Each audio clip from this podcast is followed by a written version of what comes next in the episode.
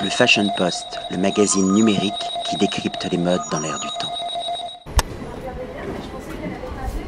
William Arlotti pour le Fashion Post aujourd'hui avec Sophie Guyot. On va parler salon, on va parler création, on va parler forcément mode et passion, Sophie, puisque vous êtes un peu tombée dans la mode comme dans un conte de fées. J'aimerais aujourd'hui qu'on revienne justement à vos débuts. Ça a été quoi vos, vos débuts dans, dans cette planète mode, dans cet univers, dans cette mode qui peut être analysée comme une discipline? Alors mes débuts, ça a d'abord été euh, ma grand-mère, qui était déjà une mannequin chez Carven à l'époque. Après ma mère, qui a créé des salons, qui a été attachée de presse de gens comme France Andrevie, j'aime bien redire le nom parce que c'est une créatrice que j'aimais beaucoup. Euh, et moi, bah, je suis arrivée euh, en commençant par les chaussures Sacha à l'époque. Après, j'ai travaillé chez Jean-Paul Gaultier au commercial. Euh, et ensuite, j'ai rejoint ma mère sur les salons. Et de là, je suis partie euh, m'associer avec euh, Xavier Bertrand pour monter le FAME en association. Voilà. On dit souvent que les premiers souvenirs de l'enfance marquent une vie. Est-ce que vous avez un souvenir justement qui est lié à votre grand-mère à l'époque où justement elle défilait chez Carven? Oui, c'est exactement ça. En fait, j'ai toujours une image de ma grand-mère qui était extrêmement chic, avec une cigarette à la main. Alors, je sais que c'est pas très, bon, ça se dit pas politiquement correct. Et son verre de whisky, toujours cette façon, cette prestance de, de ce port de tête et cette élégance. Donc oui, je pense que ça m'a marqué c'est une question d'attitude et d'allure. Justement, aujourd'hui, l'élégance a évolué. Alors euh, l'élégance, la mode, l'attitude, les codes, euh, on vous connecte euh, à différents salons parisiens. Aujourd'hui, on se rencontre pour une nouvelle aventure et j'ai envie de vous dire So now what? Alors So Berlin, So Show and Order. C'est une nouvelle aventure. En fait, c'est une femme qui s'appelle Verena Malta, qui vient d'un autre salon aussi qui s'appelle le Bread and Butter et qui a créé sa propre, son propre salon Show and Order, qui est venue me chercher en fait pour créer un espace à l'intérieur de son salon euh, pour le marché allemand, avec une sélection évidemment euh, faite par moi, une sélection de vêtements, d'accessoires et d'art de vivre, une scénographie, euh, un espace convivial et à la française si on peut dire. Si je pense grand magasin, je pense shop in shop. Si je pense Paris, je pense concept store. C'est un peu une transposition du concept store dans un salon. C'est quoi? C'est un salon store? En fait, j'ai rien inventé. C'est vraiment une remarque euh, bah, de l'évolution des, effectivement des concept stores et des boutiques euh, qui mélangent de plus en plus. vous rentrez dans une boutique, vous avez de la librairie, vous avez tout ce que vous avez. Et dans les salles professionnels, ça n'existe pas. Donc c'est vrai que c'est un peu apporter ce, mélange pour les acheteurs, peut-être essayer de les éduquer d'une façon un peu différente et qui maintenant me semble incontournable. La mode a évolué. J'ai envie de dire que le produit mode aujourd'hui est vraiment devenu quelque chose de démodé. On est dans du court terme.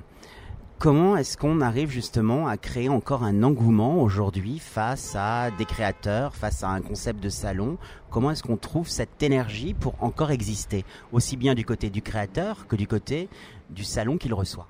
Bah, Je pense que vous avez tout dit, c'est le mot création, parce que voilà, il y a les marques, il y a le marketing, la création, c'est autre chose. Et je pense que ça, malheureusement, enfin heureusement plutôt, excusez-moi, heureusement, ça restera euh, toujours euh, une envie et, euh, enfin, j'espère, du consommateur et euh, on on pourra pas l'enlever. Et euh, d'où l'idée de faire ce mélange, malgré tout, de créateurs et de marques plus commerciales, parce que les pauvres créateurs ont beaucoup de mal à exister, n'ont pas forcément les aides euh, voulues, et de les mélanger à côté de marques qui, elles, fonctionnent déjà et ont déjà un certain nombre d'acheteurs, bah, permettent peut-être de les faire découvrir. Et mon but a toujours été d'aider la création. Voilà. C'est un peu le principe du miroir. Hein. On prend des pointures et on prend des jeunes pousses pour les sublimer. J'ai envie de vous demander aujourd'hui, Sophie, qu'est-ce qui vous fait triper dans ce concept de lifestyle? Parce que là, vous proposez un lifestyle. Vous me parlez de savoir-vivre à la française, de création à la française, de recevoir aussi à la française. Qu'est-ce qui vous fait triper aujourd'hui? Bah, c'est tout ça. En fait, c'est euh, tous ces gens qui sont, toute cette jeune génération qui est en train d'abord de, refaire du, Made in France ou du Made in euh, Germany, enfin, qui sont vraiment à la recherche de leur culture et du savoir-faire. Euh, ça, ça me fait vraiment triper. Puis ça me fait, puis, puis voilà. Puis j'aime la création, j'aime ce mélange de choses, j'aime recevoir, comme vous dites, j'aime les draps en lin, j'aime tous les nouveaux projets de la jeune génération. Et je trouve qu'il y a vraiment, on est sorti de ce côté grand marketing Dieu soit loué, et que enfin peut-être on va euh, de nouveau euh, revoir de la création un peu à tous les niveaux. Donc euh, il faut leur donner leur chance, que ce soit dans le lifestyle, dans l'art de vie, dans la, dans la mode, dans l'accessoire, dans, dans la nourriture, dans tout ce qu'il faut. Il faut, leur donner un, droit de parole et de, une visibilité internationale. C'est un peu une façon de, revenir aux sources. Vous êtes un peu, Sophie, comme une détective privée qui, mène une enquête. Vous êtes un peu comme une éponge parce que vous arrivez justement à saisir un air du temps. Cet œil aiguisé, comment est-ce que vous l'avez euh, formé, éduqué? Parce que c'est pas donné à tout le monde. Vous savez, il y a beaucoup de gens qui s'imaginent pouvoir faire votre métier, mais comment c'est venu justement ce petit twist qui fait la différence? Je pense que j'ai d'abord été éduquée par ma mère et ma grand-mère, déjà, première des choses. J'essaye de m'entourer de gens aussi euh, qui sont passionnés.